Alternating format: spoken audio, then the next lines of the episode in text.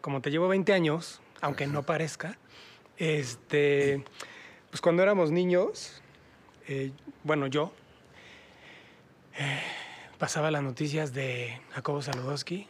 Entonces, Jacobo Saludowski traía unos audífonos así en los 70s. Entonces, los corresponsales les, decía, le decían, Jacobo, Jacobo, te escucho, Lolita, Lolita, no sé qué. Entonces se agarraba así. Entonces era muy simpático.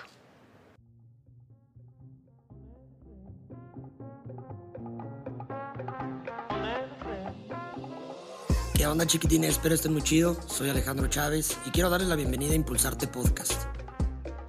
Podcast dedicado al fácil entendimiento del arte, pláticas divertidas con personas que yo considero que son excelentes artistas y mejores seres humanos. Y pues nada, espero lo disfruten.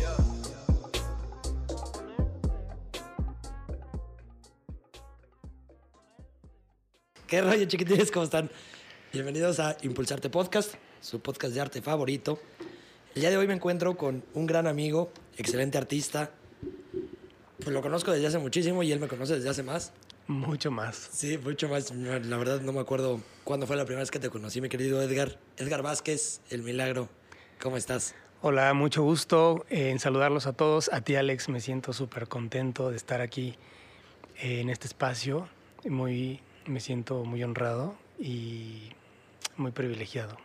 No, pues muchísimas gracias por, por darte la vuelta y también por, pues de una vez, por, por trabajar con nosotros desde, desde el principio. Por supuesto que estoy, sigo trabajando con ustedes, soy parte de ustedes y mejor aún, ¿qué crees? Somos familia. Sí, la verdad que sí. Te conozco desde que eras pequeñito, por eso no te acuerdas. Sí. Eh, ha pasado mucho tiempo. Bueno, ha pasado el tiempo necesario y lo he capitalizado padre. Me siento súper feliz de verte eh, todo un, profesionista, un profesional del arte. Me encanta, me siento muy orgulloso, de verdad te veo a los ojos directamente y, me siento muy contento, Alex. Muchísimas gracias, pues, pues un, un, gran halago. Y aparte de gran halago, gran saco el que traes, un saco de museo. Sí, sí, la verdad es que esta pieza es de museo y pues bueno, si entramos en materia, pues adelante va. Sí, sí. Eh, pues tiene, tiene toda una, Mm, una historia, una pequeña historia ya esta pieza. Eh, vamos a empezar por el principio. Le voy a dar una tomadita a mi cerveza. Dale, dale, dale, saludcito. Saluda a todos los que nos están escuchando. A los que nos están escuchando, viendo. Este, y viendo, por supuesto. Yo no puedo tomar el día de hoy porque me acaban de sacar las muelas del juicio, pero pues. Ay, qué triste. Parte de, pero pues ven una, cerveza ficticia. Una, una de mentiritas. Se, disfruta casi igual. Casi igual. Pues bueno, el asunto es que. ¿Cómo empiezas? Eh, empezamos, empiezo, empiezo en esta nueva serie de trabajo en el 2017. ¿Te acuerdas que me invitas a participar en un proyecto muy bonito de, de una marca de Yayas? Sí, sí. ¿Te acuerdas? ¿Te late, te late si, si empezamos de un poquito de más atrás? ¿Más atrás? De Edgar, ¿cómo empieza el gusto por, por la pintura? Ok, ok, ok. ¿Cómo empieza esta inquietud? Ok, con mucho gusto. Pues yo de niño me gustaba mucho pintar, dibujar. Tenía una vecina, una vecina que era la sonsacadora, esa es la realidad. Una vecinita que me que le decía a mi mamá, préstame a tu hijo para llevarlo a, a los diferentes como cuestiones de, cultura que había aquí en el estado, en Querétaro. Yo llegué a los... Llegué de niño, de muy niño, pero no me acuerdo, o sea, como bebé. Después me fui a Guadalajara, después a México, Ciudad de México. Y ya cuando tengo más eh, un recuerdo más fiel, más claro, pues fue cuando yo ya tenía como unos cinco años. Entonces, eh, vivía con mi madre y mi abuela, que son pues dos pilares importantes eh, en mi vida. Bueno, como parte de ese matriarcado, ¿no? Finalmente es un matriarcado importante que son seis mujeres, eh, y bueno, pues llegué de, llegué de chavito y la vecina me llevaba eh, cada, casi cada semana a experiencias que tuvieran que ver con el, con el dibujo. Entonces, pues como que de ahí ella fue realmente eh, la que empezó a meterme es, ese gusanito. Y bueno, pues como cualquier niño jugaba y daba lata, prácticamente, ¿no? Después, em, ya, ya adolescente, pues me, encontré con, con mi creatividad y realmente siempre, siempre he sido muy creativo en, en, en, muchos sentidos. Pero bueno, pues seguí, seguí dibujando, pero como que me fui un poco hacia, la, hacia el lado de como del diseño gráfico, ¿no? En algún momento yo dije, ah, pues yo creo que va a ser lo que voy a estudiar, diseño gráfico, porque recortaba bien bonito y bueno, pues hacía mis figuras y mis dibujos y, y, me expresaba a través de los materiales. Eso de alguna forma, porque bueno, una, sobrina muy querida mía, Jessica, ella estaba estudiando diseño gráfico en el Ciudad de México, en la Ibero, entonces pues también era como un modelo, ¿no? Importante. Y decía yo, no, pues yo, yo, yo sí puedo, yo, me parece que, que es lo mío, ¿no? Entonces, eh, pues no, como que de alguna forma, bueno, pasa el tiempo, pasa el tiempo, yo estaba adolescente y terminé prepa, me meto a estudiar administración porque dije, no, no, o sea, creo que lo mío va por ahí. Entonces, eh, hice la carrera de administración, lo cual, pues, te sirve porque pues te funciona y, si lo aplicas todos los días, ¿no? Entonces, en, en, ese, en ese inter, yo conozco a un, a un muy buen maestro eh, que ya falleció, el maestro Ayech, que lo quise muchísimo y a su familia, por supuesto, también. Y para mí fue como muy importante porque además de, de, de él motivarme, el ver, ver, los talentos que a lo mejor yo no sabía que, pues, que tenía, porque es una realidad, a veces no sabemos lo que tenemos hasta que, pues, hasta que lo perdemos, ¿no?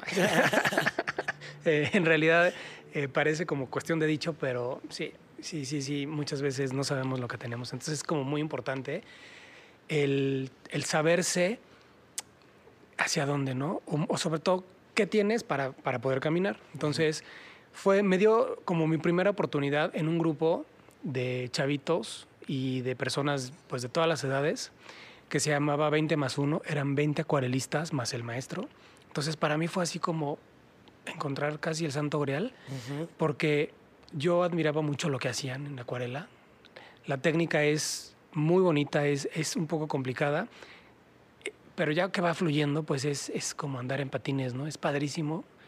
Y, y bueno, cuando me invitó, a, pertenecer al grupo de los 20 más 1 fue algo bien, bien, bien, bien revelador para mí. Y bueno, pues a partir de ahí dije, ah, pues empecé a hacer cosas interesantes. Eh, en su momento eh, empecé como a destacar de, de, los del grupo, digo, no, no es mala onda, pero pues sí yo me empecé a soltar, ¿no? Creo que fue algo como muy importante. Me empecé a soltar y, y pues de alguna forma empecé a desarrollarme y, a tener un crecimiento. Llegó un momento en que, pues, obviamente ya eh, dices, creo que ya necesito aprender más si me, si me quiero dedicar a esto de las artes. Entonces, fui a investigar a la Universidad Autónoma de Querétaro a ver qué onda, porque me quería meter a la carrera. Pero la carrera era, eh, la carrera era técnica. Entonces, me parecía que que me gustaría que fuera licenciatura. Entonces me dijeron, bueno, espérate un año porque estamos ya en esa transición. Y me esperé un poco, como un año, sí, un año. Y fue cuando empecé a... a Bellas Artes. A Bellas Artes, bueno, me hice todo el procedimiento para poder entrar en la carrera, bueno, el, el, el, propedéutico, ya sabes, todo la, lo que se tiene que hacer. Es que ya tiene muchos años. Yo soy generación 99-2003. Okay de la Facultad de Bellas Artes en la carrera de Artes Visuales con la especialidad en Artes Plásticas. Entonces, pues bueno, fue una experiencia padrísima la universidad, padricísima. Eh, retomar eso, eso que, pues que me gustaba y además saqué muy buenas calificaciones porque en la otra carrera era una papayón, ¿no? O sea, realmente todo lo pasaba de, de, de panzazo. De panzazo. Y también de pambazo. Entonces, este, pues fue así como que pues fue revelador para mí. Entonces, tuve grandes maestros eh, en la universidad. eh, unos ya se fueron, ya se fueron, eh, ya, ya, ya fallecieron, pero me quedaron aprendizajes muy padres, ¿no?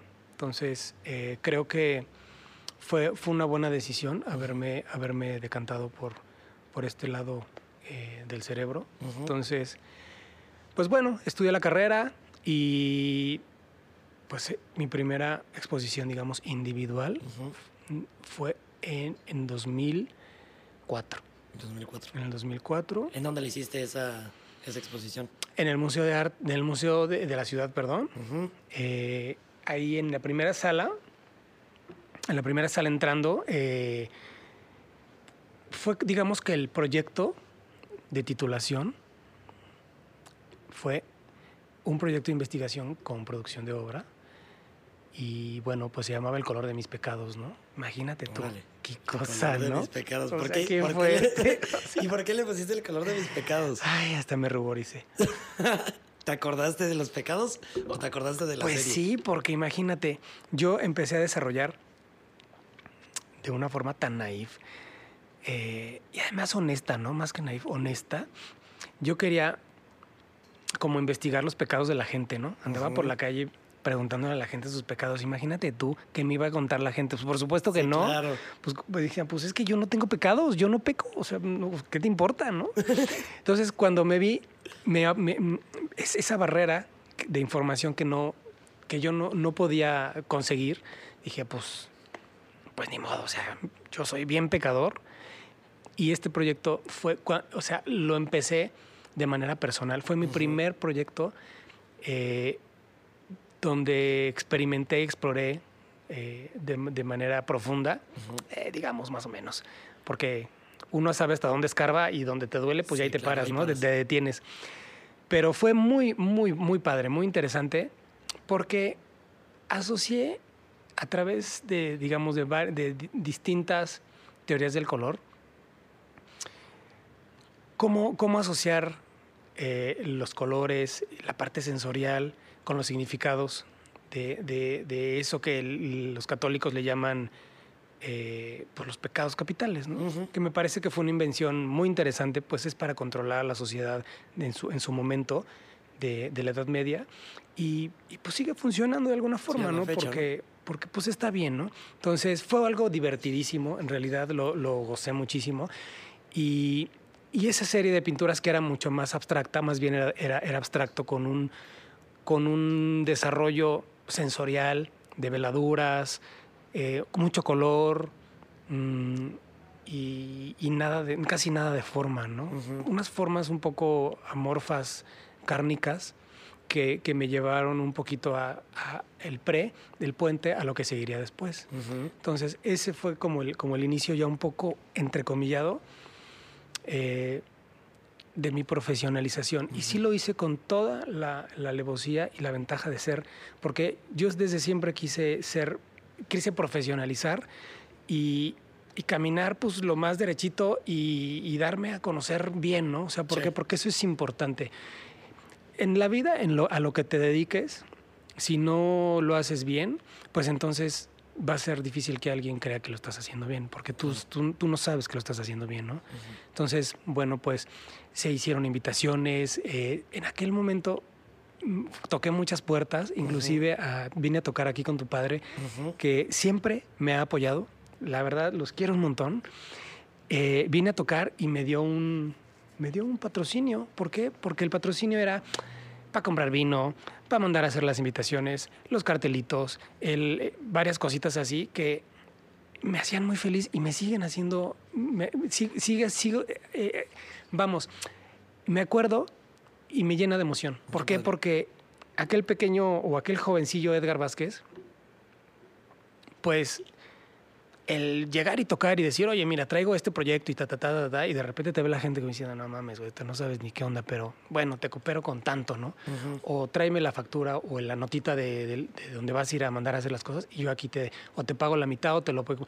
Todo eso Sí. es sumar voluntades y vuelvo a, vuelvo a repetirlo porque es una idea que yo tengo. Las carreras están hechas de buenas voluntades, Sí. de mucho trabajo, por supuesto, y de que el de enfrente crea que lo que estás haciendo vale la pena, ¿no? O sea, tu proyecto. Entonces, me parece que fue algo muy bonito y bueno, fue esa semilla primigenia de, ese proyecto. Y además tuve la gran fortuna de que me inaugurara gente bien bonita, gente eh, que hoy día pues son doctores en artes y, y, eh, trabajan para la universidad y diferentes, diferentes instituciones.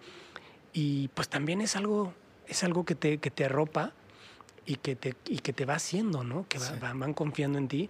Y eso pues no tiene precio, es, es, es el precio de mi gratitud eterna para ellos, ¿no? Ay, qué padre. Qué padre, yo creo que son, es algo que, que yo creo que pocas personas tienen y voltean para atrás y siguen agradeciendo que fue como mucho el apoyo de, de su carrera, el hecho de tocar puertas también y la gente que cree en ellos. Sí, definitivamente eso que dices es importantísimo y sigo tocando puertas y las voy a seguir tocando porque, ¿sabes qué, Alex? Es muy bonito tocar una puerta y que te abran sonriendo. Sí. O sea, definitivamente te pueden abrir de muchas formas, ¿no? Pero también es, la, es el asunto energético, que, que soy muy creyente de esto y, y así funciona, o sea, funciona bien, funciona bastante bien. Entonces, yo creo, yo creo que los que nos estamos dedicando a esto, las y los que nos dedicamos a esto de las artes en general, de las bellas artes, manejamos una energía, más allá de decirte que hermosa, linda, o sea, manejamos una, una energía de creación y está en movimiento todo el tiempo sí. y es, es algo que es, está transformando el mundo, ¿no?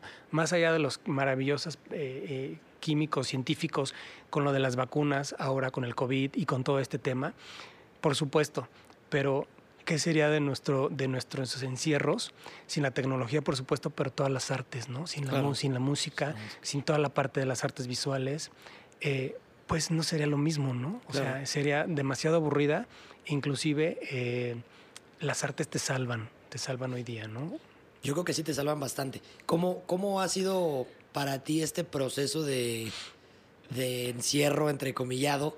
Porque digo, yo conozco tu, tu, forma de producir, conozco tu forma de trabajar, pero la gente que no lo conoce, ¿cómo, ¿qué tanto ha cambiado la rutina entre este, pre-COVID y COVID durante, durante cuarentena? ¿Ha cambiado mucho? Pues fíjate, Alex, auditorio, amigos, amigas, que pues no ha cambiado casi nada, porque yo vivo en una cuarentena eterna y lo digo en el mejor de los sentidos. ¿Por qué? Porque tú sabes que vivimos aislados uh -huh. en nuestros estudios y así vivimos. Bueno, así vivo. Eh, yo no trabajo en un colectivo, trabajo, mi trabajo es unipersonal. Entonces, de esa manera, pues, digo, cada cuando te veo a ti, pues te veo en las redes, me encanta lo que haces y, y esa es de la manera que me, que me, que me entero de que, de que lo que estás haciendo, pero así de que nos veamos en físico es, es difícil, a menos que fuera una inauguración en tu galería o, o que nos en, encontráramos por ahí. Pero realmente yo estoy metido eh, eh, en mi casa, que es la casa de ustedes, y que es mi casa estudio, y bueno, pues ese es mi mundo. Sí. Y contestando a tu pregunta, realmente, ahora sí de manera muy seria, es cuando yo, me, cuando yo me empiezo a dar cuenta en el mes que, que fue como de marzo, ¿verdad? -huh, febrero, marzo. Febrero, marzo, todo este asunto, pues presté un poco de atención a las noticias y me empecé a poner un poco apanicado. Dije, híjole, mano, pues no, no puede ser. O sea, sí, sí medio caí en, en ese asunto. Uh -huh. me, me, envolvió la, la, vorágine de toda, de toda la información. Pero lo que decidí fue eh, cerrar mi mundo como ya lo, ya lo, yo, yo ya lo tenía, yo ya lo, lo, he construido, para mí fue mucho más sano y dije, no voy a ver noticias, ya sé lo que tengo que saber y lo que no lo iré sabiendo porque pues para eso son las redes. Noticias como tal no veo muchas. Uh -huh. um, cerré mi mundo y dije, bueno, pues yo soy el creador de mi mundo y aquí estoy. Entonces, créeme que toda la pandemia he trabajado, toda la pandemia he trabajado, he creado hice cosas maravillosas. Por supuesto que trabajé en mí de manera de adentro hacia afuera. Qué padre. Eso es, eh, hice un trabajo muy grande y bueno, lo digo grande porque pues es mi trabajo, yo lo, sí. yo lo estoy cargando y mis resultados pues bueno, finalmente son, son, muy, son muy palpables, uh -huh. son muy realistas y, y, ha sido muy padre experiencia. Por, por supuesto que al principio había tristezas, pasé por muchísimos estados, uh -huh. pero también a través de esos estados fui creando. Entonces fue sumamente enriquecedor. Qué padrísimo. Y yo creo que también, digo, siempre lo, lo, he platicado y es algo que a mí me gusta mucho, el hecho de platicar con, con artistas y con creadores, que tiene mucho que ver también su, su forma este, o su estado mental y físico en el que ellos empiezan a crear a partir de. O sea, el hecho de que tú creas y tu obra, digo, tu obra personalmente tiene una fuerza siempre lo, he visto que tiene una fuerza muy sentimental. O sea, es algo que tú creas con el corazón. Y me, me gusta, me gusta muchísimo pensarlo así también, porque cada que veo una obra tuya, busco, busco darle una interpretación a algún sentimiento, intentar conectar contigo a través de tu pintura y entender qué es lo que estabas pasando en ese momento. Hay un punto, este, que igual voy a brincar tantito de tema, pero hay un punto en el que cambias tu forma de, de, de pintar. Estabas pintando, como lo, lo, podemos ver, digo, hay unos corazones que están atrás, unos anillos este, que están este, ahí atrás de nosotros. Es un anillo, para los que están escuchando en Spotify, es un anillo con, con fuego, tiene un corazón. Corazón de fuego. Corazón de fuego. Y el otro tiene otro corazón, pero es un corazón, pareciera como un corazón de hielo. Sí. ¿No? Esa dualidad, ¿no? Está padrísimo. Y es, es, eso es lo que te digo. Digo, siempre has creado con el corazón y siempre todo tu trabajo había ten, tenido que ver con el corazón físico. ¿no? No el corazón romántico que era el corazoncito que podemos encontrar en cualquier este, lugar. Claro. Pero sino el corazón físico, el músculo. Claro. Pero también lo que tenía que ver, lo que, la, la connotación que, que, se le da, es padrísima. Algo que a mí me gusta mucho es que les voy a poner unas imágenes. Empieza a trabajar con telas. Y esto nos lleva ahorita al saco. Pero empiezas a trabajar con telas y dejas atrás el corazón. El corazón cambia de, de, estar, o sea, pintado tal cual, pero se transforma al, a la emoción, se transforma al, al, al, sentimiento y se transforma hasta la sensualidad que tienen las telas. Platícame un poquito cómo va ese, ese proceso creativo, cómo, cómo hiciste como el cambio entre uno y otro y el por qué primero igual, el por qué empiezas con el corazón y después hacer ese, ese cambiecito. Claro que sí, con gusto. Pues el corazón lo empiezo a trabajar hace muchos años, como por ahí del. Todavía estaba en la carrera, eh, en el año 99, 97, no, en el 99. Fíjate que yo vivía con mi abuela y con mi madre. Uh -huh. Y mi abuela, pues desde que yo era niño, siempre fue viejita. Y siempre se quería morir y no se moría. Se murió hasta que se tuvo que morir. Uh -huh. Entonces, imagínate que a mí me tocaba llevarla al, al, al, al cardiólogo, Ajá. al, al, psiquiatra, ¿no? que hubiera estado buenísimo, pero no se me ocurrió. Eh, entonces lo llevaba al, al cardiólogo y imagínate que hay buen, el, es un cardiólogo ya, ya grande, o sea, como es un maestro, como de maestro, que da, que da clase a, a los alumnos de la, de la carrera de, de medicina y todo ese rollo. Entonces es un tipazo, ¿no? La cosa es que eh, yo, yo la llevaba porque pues era, era muy achacosa. Uh -huh. La cosa es que el, el, cardiólogo tenía los modelos de, que, les, que, les, pues que les facilitan los laboratorios ahí en, en, su consultorio.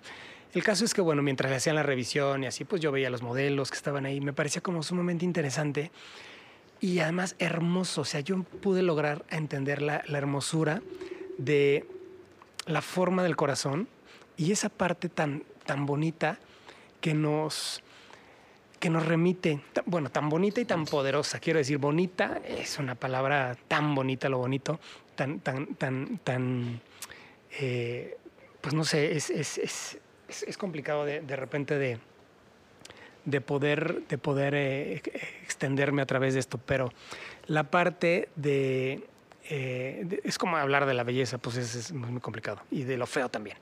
Bueno, el caso es que mi abuela pues ya era, ya era grande, ¿no?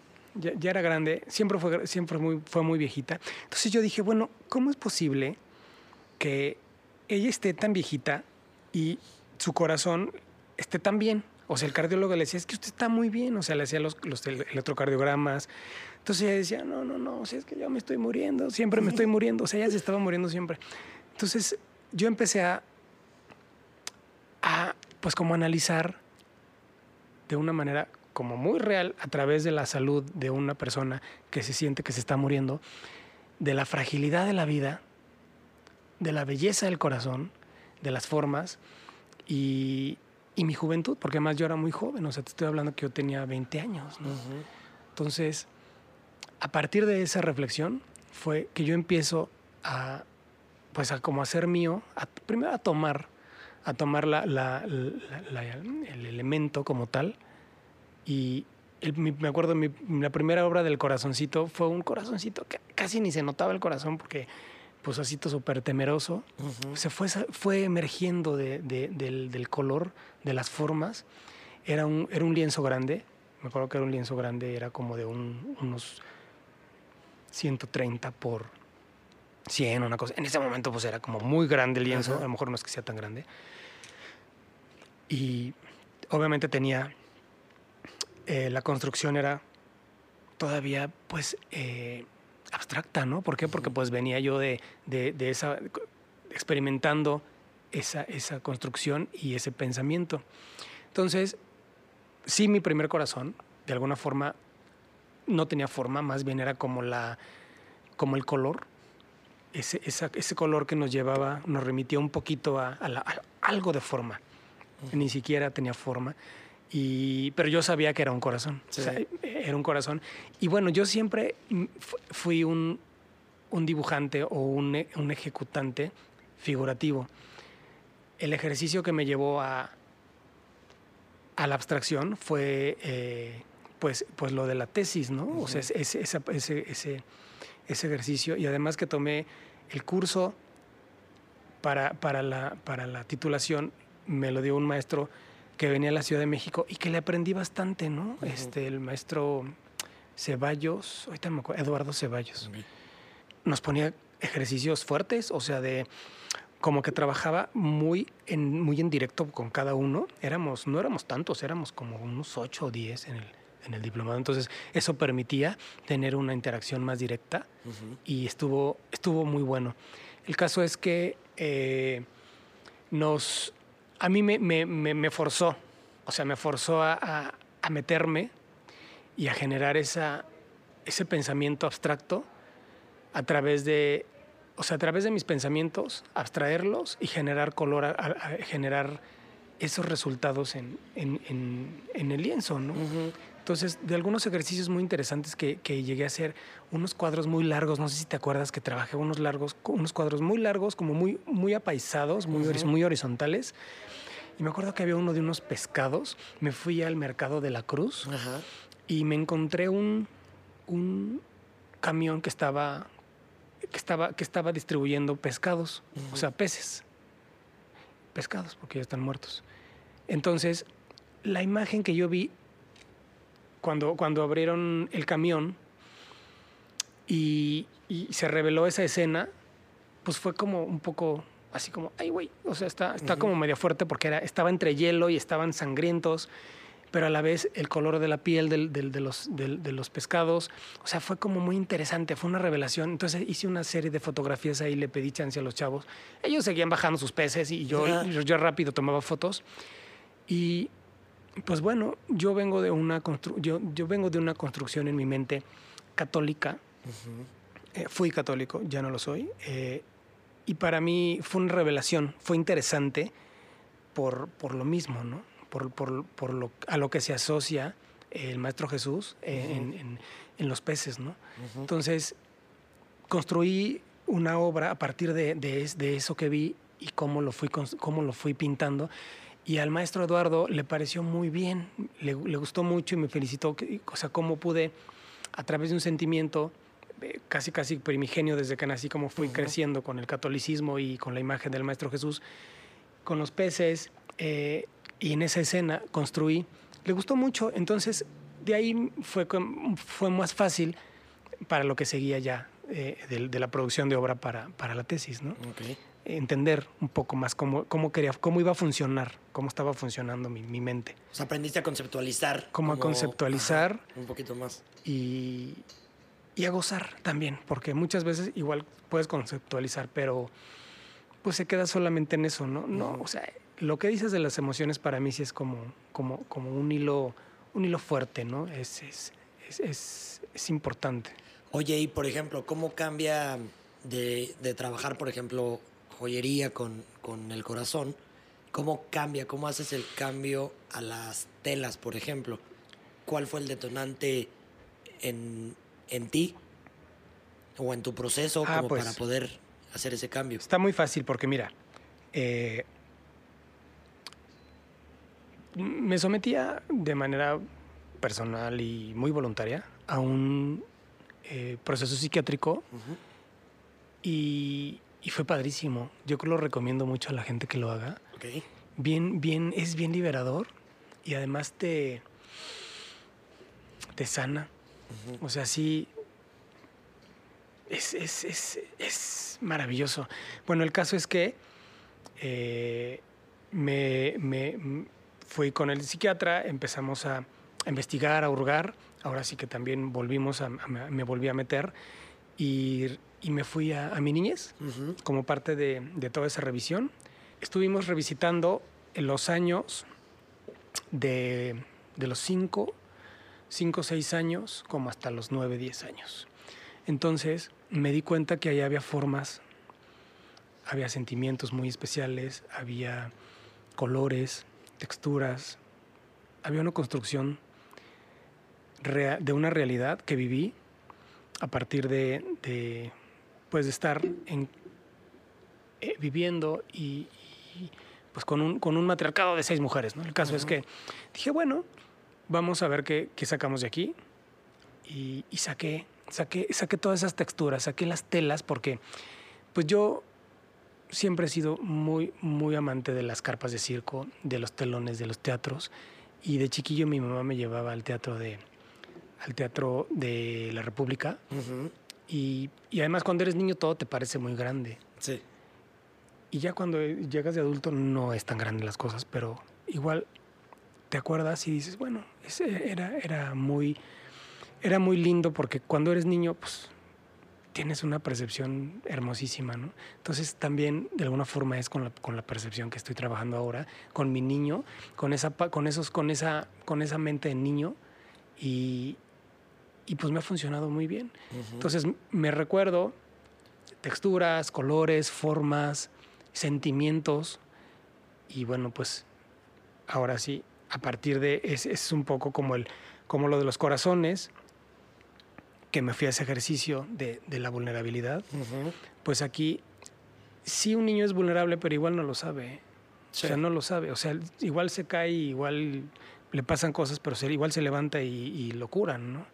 Entonces, eh, toda esa parte del color y, y de, y de mi parte adulta de- de- de- del ciclo, también es, es, digamos, la ecuación es, es, es más compleja porque pues ahora intervienen otros factores como, como, la, como la erótica, como mi sexualidad, como, lo, como mis fantasías y todo eso, ¿no? Que también eh, le dan movimiento a las telas y, y pues puedo crear esos, esas formas que, que son como, como envoltorios, ¿no? Porque además las- los textiles nos han acompañado desde, pues, que casi, casi que desde los orígenes de la humanidad, cuando pasamos igual del- de, de las pieles, de taparnos con pieles, a cuando ya se empieza como a hacer un poquito más de, de, de- no de industrialización, pero sí de, de como que con qué te tapas y con, con los linos y ya sabes, sí. con todas las con todas las, las fibras naturales. El caso es que, bueno, me parece que, que, me- que me pareció que fue muy buena idea retomar de manera, de manera eh, a través del color. Amo los rojos, me parece que son un- un- una secuencia que viene de la sangre del corazón. Es, es como, como extender esa parte del corazón también a través de, de las telas. Las venas, pues bueno, también de alguna forma son las, las sombras, las líneas, eh, los pliegues. Y pues el que le entendió, le entendió y el que no, pues, pues ni modo, ¿no? O sea, Claro. también, o sea, es, es parte de mi metamorfosis, digamos, y, y es un poco en lo que estoy ahora, ¿no? Es padrísimo, es padrísimo ver y era lo por lo que te, por lo que te, bueno, más bien por lo que tocaba el tema de, o sea, de tus sentimientos, ¿no? De cómo trabajas tú con tus sentimientos siempre. Se me hace padrísimo ahorita que toques el tema de la sangre con el rojo, ¿no? Y este, las venas, porque digo, la obra que tenemos aquí de, la joya del corazón, se ve exactamente eso que estás diciendo. Y si ves la obra, que igual los que están en YouTube se las vamos a poner para que vean un poquito de, de las obras de, de Edgar, pero se ve ese movimiento y se ve ese erotismo Y lo padre es de que no es un, o sea, no es algo erótico que, que pueda llegar a, a hacerse como vulgar. O sea, no hay ninguna tela en la que... ¿Como tan digas- obvio? Sí, obvio, obvio, obvio. Ajá, pero que, que pueda llegar como, como algo que en realidad digas, ah, ok, esta es una tela que se ve que hubo aquí algo, Ujú, ujú. pero sí está sugerido. Es como, aquí pu- pudo haber pasado muchísimas cosas, pero lo, lo bonito que yo encuentro en tu obra es el movimiento. Y ahorita que hablas de las venas, este, las, las sombras, las líneas, se me hace algo padrísimo porque ahora ya voy a ver tu obra completamente diferente. Claro, claro. Ya se va a ver con, con un, yo creo que con una connotación un poquito más profunda para mí. Y, y- y finalmente no me despego del todo de la abstracción, con todo y que es figuración. eh, cuando tú ves o estás percibiendo el- el- la obra de frente, o sea, como tal, en planta, pues con todo y que tenga los monitos o los cómics, lo que quieras, o sea, es una mancha. Es una mancha que tiene volúmenes, por supuesto, pero proviene de, de- de una síntesis. Sí. O sea, hay que, hay que sintetizar, hay que meterte para entonces, por ejemplo, no sé si te acuerdas de esas telas que tenías tú aquí que eran como de rayas, de colores, Sí, sí, sí, li- sí. listones de colores. Es una escena, esa es una escena que ya sucedió, que te levantas y, y los amantes se van. Sí, Entonces es lo que queda, padre. ¿no? O sea, Sí. es, eso, eso a mí me parece así como que se me enchina la piel. Sí. Además es un regalo, ¿no? Por ejemplo, el que se llamaba The Gift Ajá. es, es el regalo que se dan dos personas al amarse, al, al- al- al regalarse tiempo y al unirse en ese momento. Y así quedó la, la escena de la batalla, ¿no? O Sí, sea, la, sí, la sí. escena del crimen, por supuesto la escena del amor, ¿no? Eso es padrísimo porque también es algo que, que tocas muy personal. Sí, sí, totalmente. ¿no? Muy personal, pero también la, la- los espectadores pueden identificarse muy rápido con esas piezas. Y sin que piensen lo mismo que por lo que tú la preparaste, ¿no? Sí, por supuesto. O sea, no, no, no tiene que ser precisamente. Bueno, todos hemos estado en alguna escena así de alguna forma, ¿no? este, y, y eso nos lleva a, a pensar. Y no tienes que ser precisamente mal pensado, ¿no? Que dicen, Claro. ay, es que qué mal pensado eres. Bueno, pues, pues es que somos seres humanos, seres vivientes que somos sexuales y, y pues está riquísimo además, ¿no? O sea, Sí, y, y sí, además sí. puede ser un regalo, pues es un regalo, ¿ok? Puede ser un- una especie de lo que quieras imaginarte. Es un, la vida es un regalo. La y verdad- más ahora. La verdad, tienes completamente la razón. Siempre ha sido, pero creo que hoy día que, que ha fallecido tanta gente y, y- y todos tenemos personas súper cercanas que ya fallecieron, pues a darle, Sí, a, su- a subirlas en los niveles de- del cuerpo y, de, y de- de- de- de- del sistema inmunológico, ¿no? O sea, Ah, ah, como, como dicen, dicen por ahí, a vibrar alto. a vibrar alto, sí, ¿No? claro, totalmente. Oye, mi querido Edgar, ¿cómo, cómo es tu, tu proceso creativo? O sea, ahorita ya platicamos más o menos de, del proceso de conceptualización para las piezas, pero ya el momento de ejecución, ¿cómo es? ¿Cómo es un día en el estudio de Edgar para empezar un lienzo en, en blanco? Ah, pues yo comienzo pensando en, pensando en, en mi mente, en pasa todo. Eh, sí me apropio de imágenes que, que me encantan, porque, porque me, encanta, me encanta la humanidad y me encanta el ser humano. Entonces, pues soy un admirador de, de todo eso que somos, de toda esa sangre que corre por nuestras venas y es lo que nos da la vida y el movimiento. Entonces, eh, pues yo aquí estoy viendo obras maravillosas que tienes y, y digo, ay, pues me gusta esta de los colores de los, del payaso y de no sé qué. Ok, entonces a lo mejor a partir de, de ese sentimiento que veo, que, que- que lo analizo, digo, bueno, pues voy a, a- a captar un poco de esta esencia de esta obra o de esta imagen o de esta, de esta situación y ya sea yo que encuentre, eh, como trabajo con textiles, bueno, pues eh, ya sean telas o bien después pasé un poco la necesidad de los tiempos, me obligó también a, usar playeras y, y a tener- y a- y a- y a trabajar pues con lo que tenía en casa, ¿no? O sea, entonces se me hizo súper fácil y súper rico porque se me hizo más personal todavía porque es algo que yo uso y algo que está, que está impregnado de mí. Entonces fue, fue muy bonito y muy maravilloso y además, pues pues era lo que tenía, ¿no? Entonces, prácticamente, si, si ahorita ya que estamos más, más pudiendo salir, si yo quiero eh, generar una, una imagen, bueno, pues la, la, imprimo en una playera o en, un, en un pedazo de tela y previamente ya decidí la composición, que es el color de la tela sobre el cual va a ser impreso, o bien eh, la puedo pintar o la puedo dibujar, pero me quitaría mucho tiempo y la verdad no hay mucho tiempo en estos días. Entonces, eh, lo que hago es iluminarla de diferentes formas uh -huh. y hijo, empezar a jugar, empezar a jugar, me divierto, me parece sumamente divertido y ese es, real, ese es realmente mi hecho artístico. Okay. O sea, ese ya es el hecho artístico, el generar la fotografía con las telas que me, que me parece que con mu muchas me, así como que me quedo, wow, qué padre, ¿no? Uh -huh. no soy fotógrafo, o sea, llevé algo de fotografía en la carrera. Eh, mis respetos para todos los fotógrafos profesionales, no va por ahí. Simplemente es como una herramienta para mi, para mi quehacer, para mi creación y mi proceso. Pero de ahí en fuera, pues bueno, no, no, hay unas que están buenas, ¿no? Que digo, sí. ay, pues sí está buena. Pero bueno, entonces es a partir de ese, de ese proceso, de lo que, de lo que salió de la fotografía, eh, no sé, elijo la, la que más me gusta, la que está mejor, por supuesto, y esa la pinto. Me, do, me llevo, me doy a la tarea de pintarla, de pues la ejecución, me gusta mucho hacerlo. Uh -huh. Podría quedar solamente en, en, fotografía, porque pues ya ahí ya quedó, ¿no? Pero pues me revelo y la, y la, pinto. Uh -huh. Uh -huh. Qué padre. Oye, ¿qué es lo que, por ejemplo, escuchas música cuando estás pintando?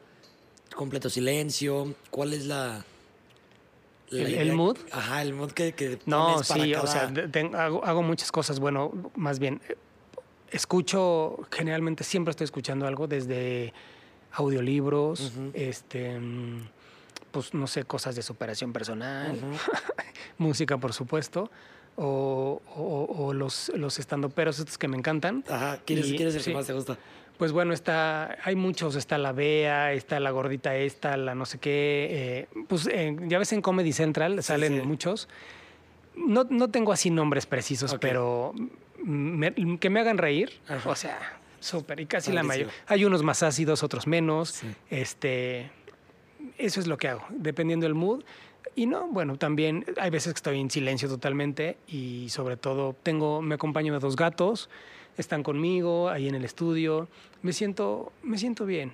Uh -huh. Realmente estoy solo, pero no estoy solo, o sea, claro. no me siento solo como tal. ¿no? Me acompaña mi trabajo, me acompaña mi pensamiento, mis ideas y todo el tiempo estoy pensando, aunque estoy trabajando ya en, en, el, en la obra, ya estoy pensando el que sigue, así funciono, sí. así, okay. así trabajo yo. Y es padre, es padre también que sepas estar en paz con tu soledad. Yo creo que también pocas personas nos gusta también estar muy solos. ¿no? Fíjate que sí, se trabaja, la soledad se trabaja, sí. se, se, depura, se conoce, se transita. Y ese asunto de conocerla y transitarla, pues te lleva a quedarte en ella, ¿eh? Sí. Estoy muy contento de esa manera. Qué padre. Uh -huh. Es padrísimo. Oye, platícame, ahorita pues digo, ya eres un artista que ha expuesto internacionalmente, eso es padrísimo. Platícame esa primera experiencia, cómo ¿Cómo fue, el, por ejemplo, cuando te enteraste que, te, que ibas a ir a exponer por primera vez fuera de México?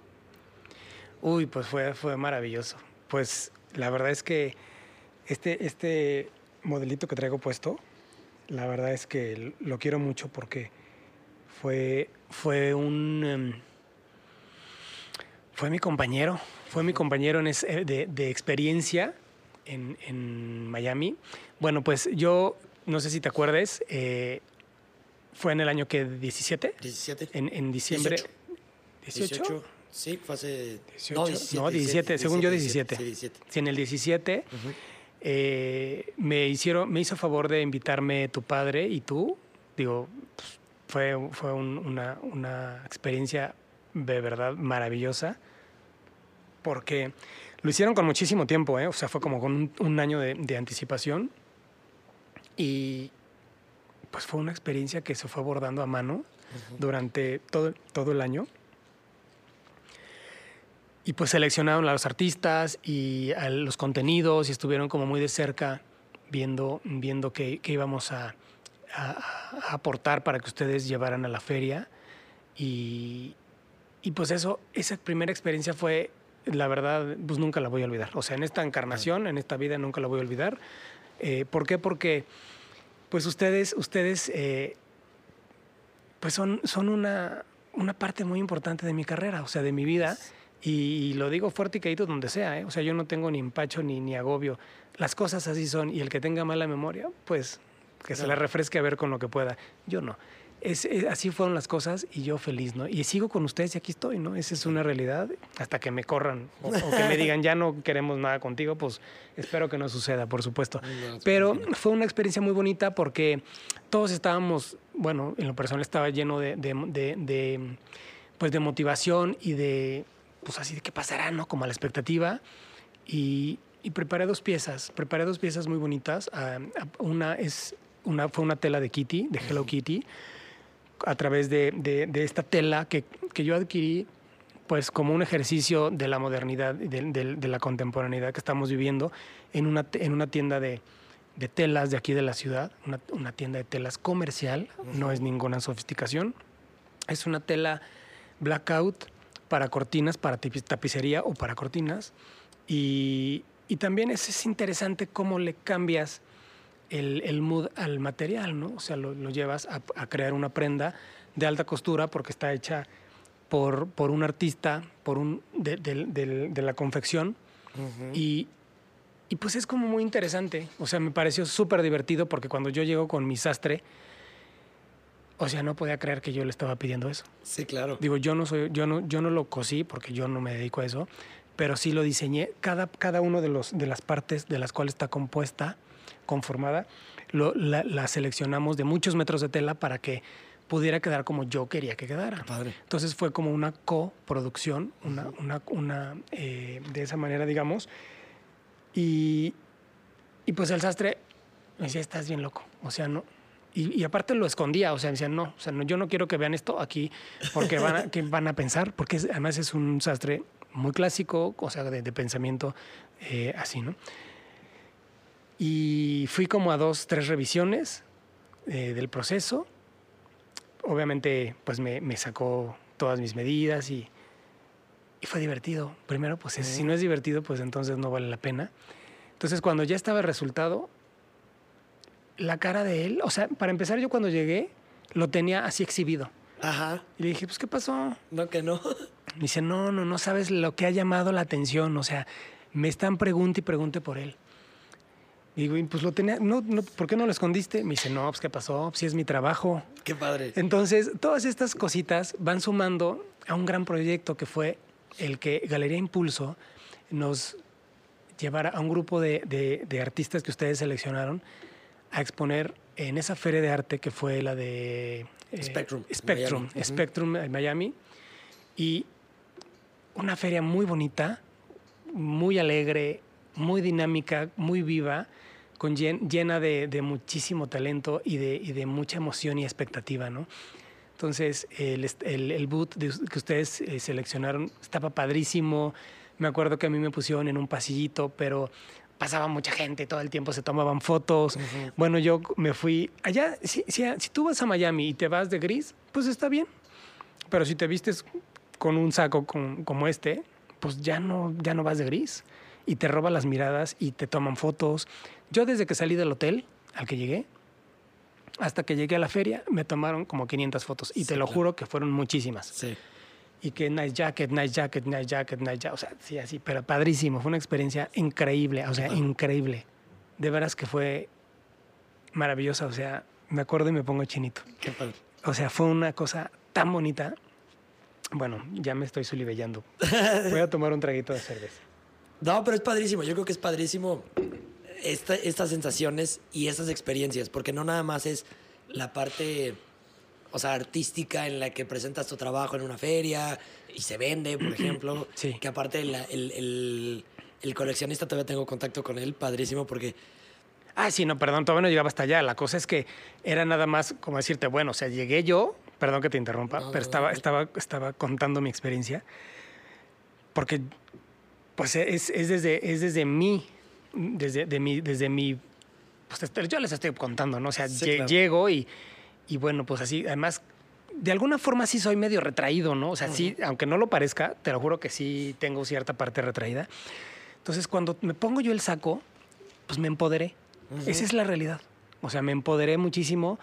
eh, y dije, pues va, por supuesto. O Soy el artista. Soy el artista y yo lo creo. O sea, yo soy el creador. Qué padre. Entonces, si no te la crees, si no te sabes, pues va a estar muy difícil. O sea, no hay forma.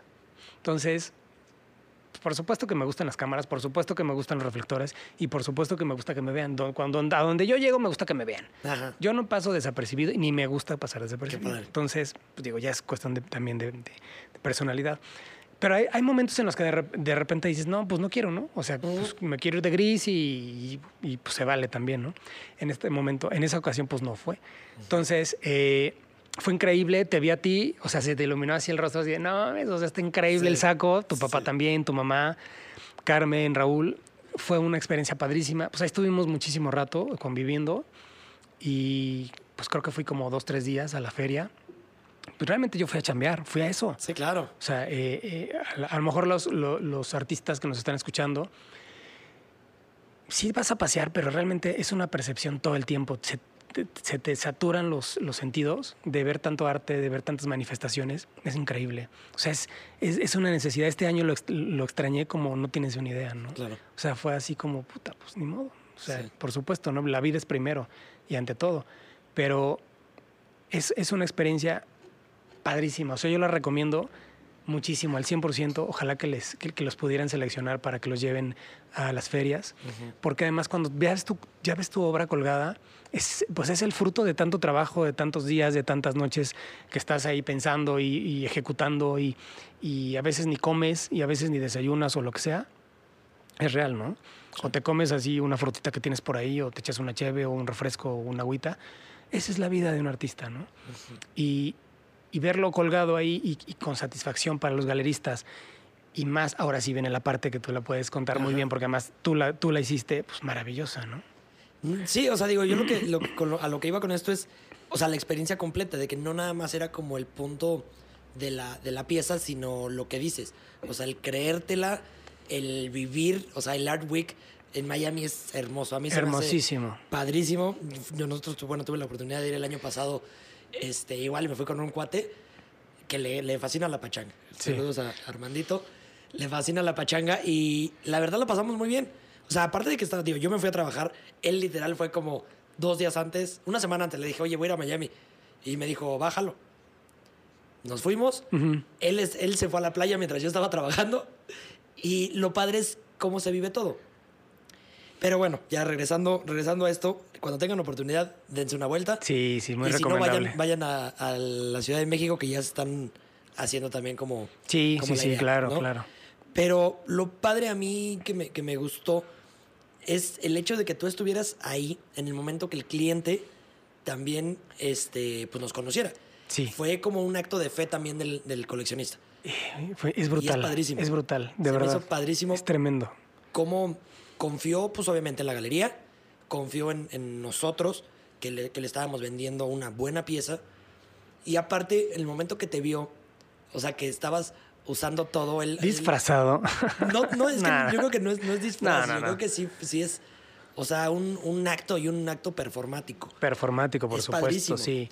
Absolutamente, lo coincido. Y, y el, el- el cliente, ya después, cuando le llevo la obra, me dice, oye, padrísimo como el artista, pues es la, la obra viviente, Sí, ¿no? sí. Él está siendo, pues, su obra. Sí.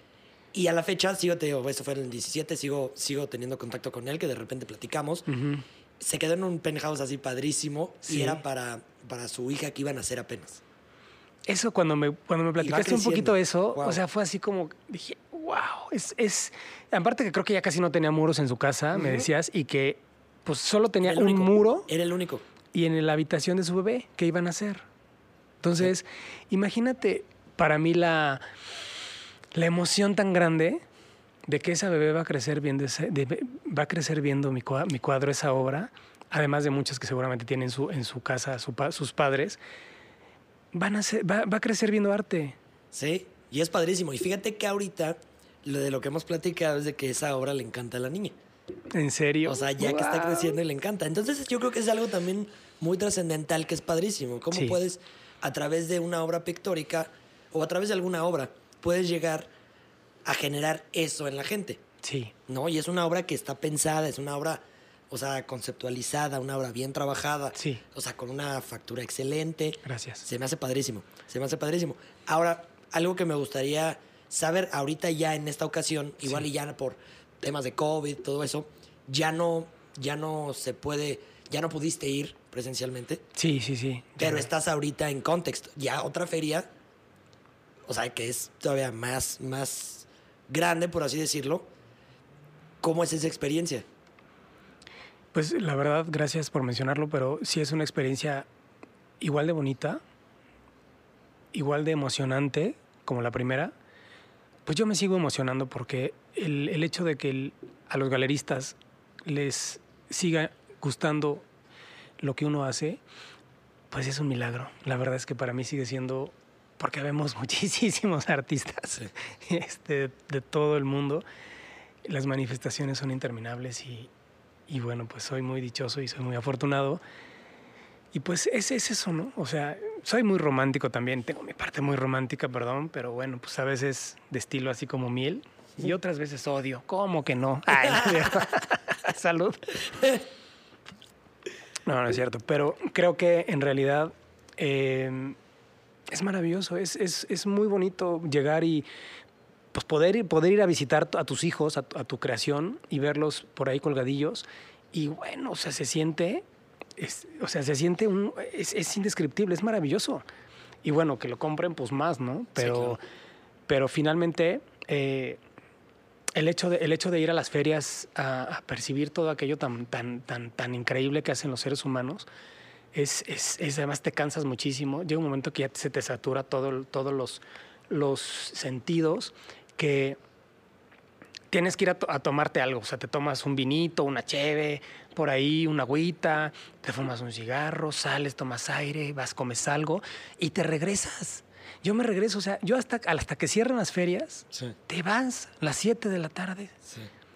y recorres y las piezas que te acercas, que ves, que ves con más detalle, las que te alejas, cuando te encuentras a alguien que también, bueno, lleva otro, otro tipo de vestimenta y es, es el performance del que tú hablas. Hay muchísima gente así y, y es, es increíble porque te piden, te piden hacerte fotos o te haces fotos con alguien y la gente es muy amable porque, pues, porque a eso vas, ¿no?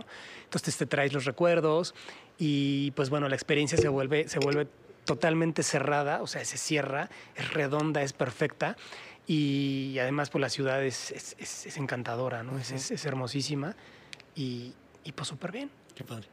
súper bien, o sea, Sí. estoy feliz porque pues sigo adelante, estoy vivo, o sea, lo digo, aquí ahora estoy vivo y no me pienso enfermar. Si me enfermo, pues bueno, sepan que los quise y que les dejo mi chamba, les dejo mi, mi, mi pues ese, ese, ese trabajo que, que lo hice con, con todo. O sea, no me quedé con nada. O sea, cada, cada día doy mi 100% y es, es totalmente, o sea, es, es genuino mi 100%, ¿no?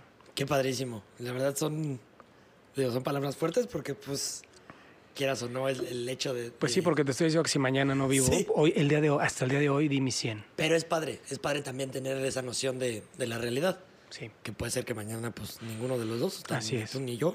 Así es. este, Y pues yo nada más les voy a decir que sigan viendo estos videos y pues de que yo la pasé chido. Muchísimas Este, gracias. Oye, mi querido Edgar, ahorita, ¿qué es lo que estás haciendo? ¿Con qué galería estás trabajando? ¿Dónde pueden encontrar tu obra? ¿Qué serie estás desarrollando? Platícanos un poquito ya como la actualidad.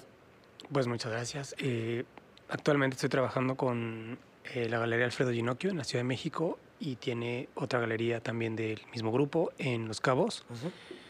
Y pues sí, como mencionabas, eh, ahorita eh, estoy con ellos y la, nos, lle- nos llevaron a Context, bueno, de manera virtual, online. Context eh, pertenece al grupo de Art Miami y bueno, pues el galerista Alfredo Ginocchio fue de los iniciadores de Art Miami en los años 80.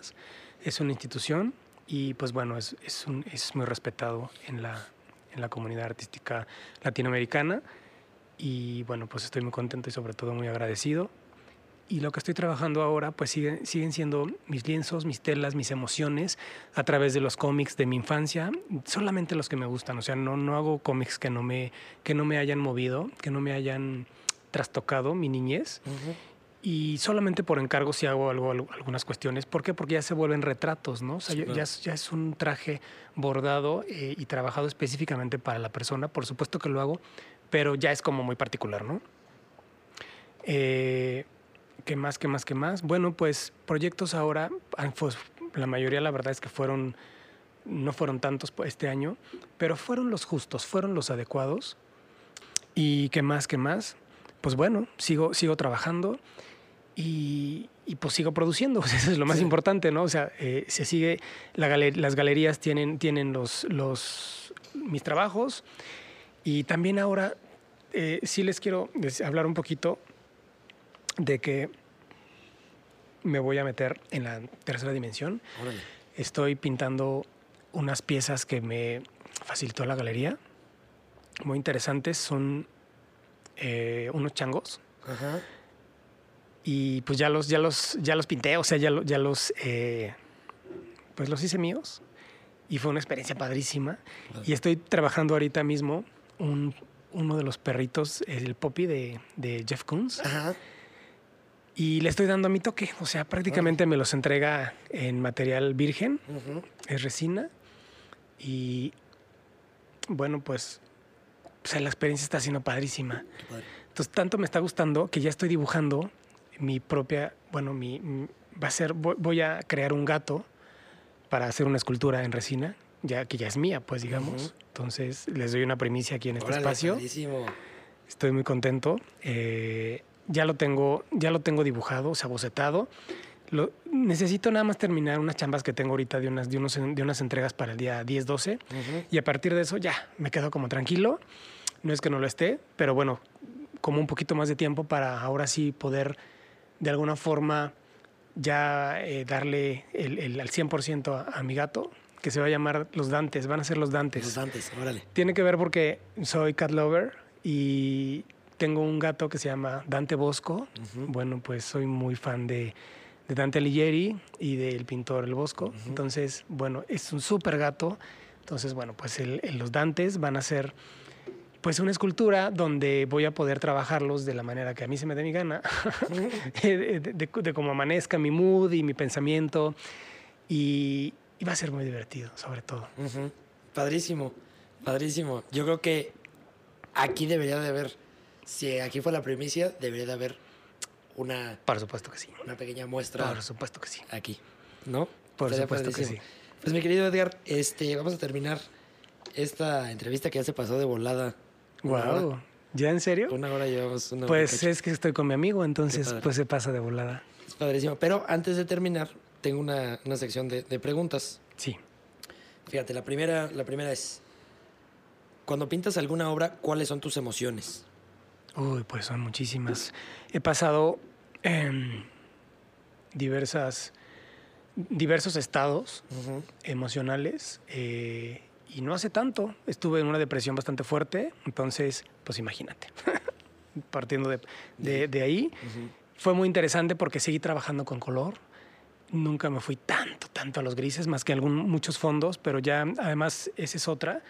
Ya ahora estoy trabajando con las nuevas obras que estoy haciendo ya tienen fondos de color, muy, muy, muy, pues muy brillantes. Y eso me ha, pues se, nota, o sea, se nota el estado de ánimo que viene de adentro y se sale, ¿no? Totalmente. Entonces, bueno, pues sí, el, estado de, la depresión fue algo, algo que marcó de alguna forma, ¿no? Y ayudó. Y ayudó. Qué padre. Este, si pudieras aprender de algún artista, vivo o muerto, ¿de quién sería? ¿Y qué sería? Si pudiera, híjole, pues la verdad es que ahora con esta tecnología que vivimos todos los días y que, es, yo, yo, yo, la bendigo, o sea, la tecnología es, me encanta. Así como tal un hombre, es que hay muchos, hay muchos que, que, veo y que sigo en Instagram y que me encantan y que, y que, y que lo sigo, o sea, que, que, admiro su trabajo y que admiro cómo, cómo han podido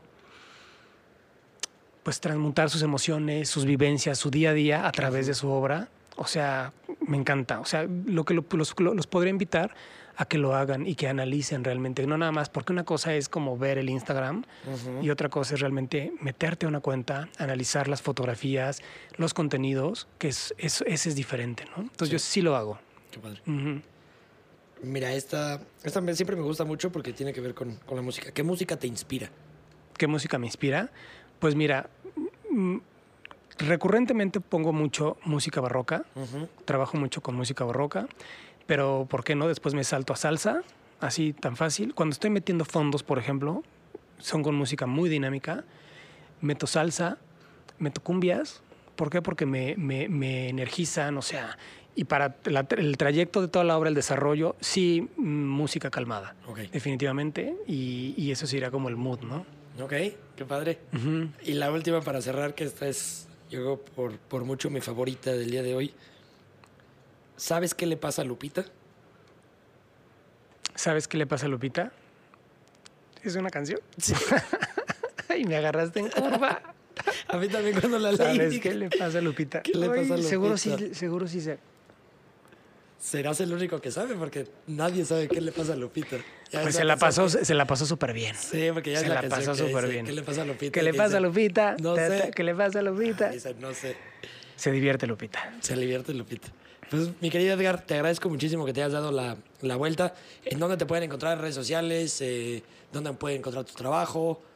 Pues me pueden encontrar con ustedes con mucho gusto, eh, Galería Impulso.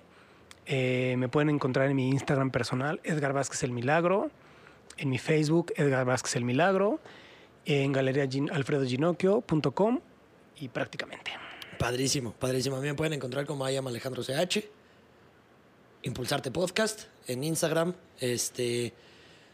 Impulso Galería también, que patrocina siempre este podcast, que si no, pues no se hace posible. Este, Qué bueno. Sí, es Qué maravilla. Buena onda, buena onda los de, los de Impulso. Y pues Alejandro Chávez en Facebook. Y pues ya, también pueden encontrar la, la obra de, Edgar por acá, en impulsogalería.com también. Y pues nada, les agradezco mucho que, que hayan escuchado este, este episodio tan, tan divertido que se me pasó de volada. Te quiero agradecer, Alejandro. En verdad, eh, me encantas. eh, cada día veo tu crecimiento. Y bueno, pues no dejen de seguirlo porque yo sigo todos sus podcasts y me encantan. Gracias No, a pues todos ustedes por su atención. Muchísimas gracias, y pues chido, que les vaya bien. bye bye.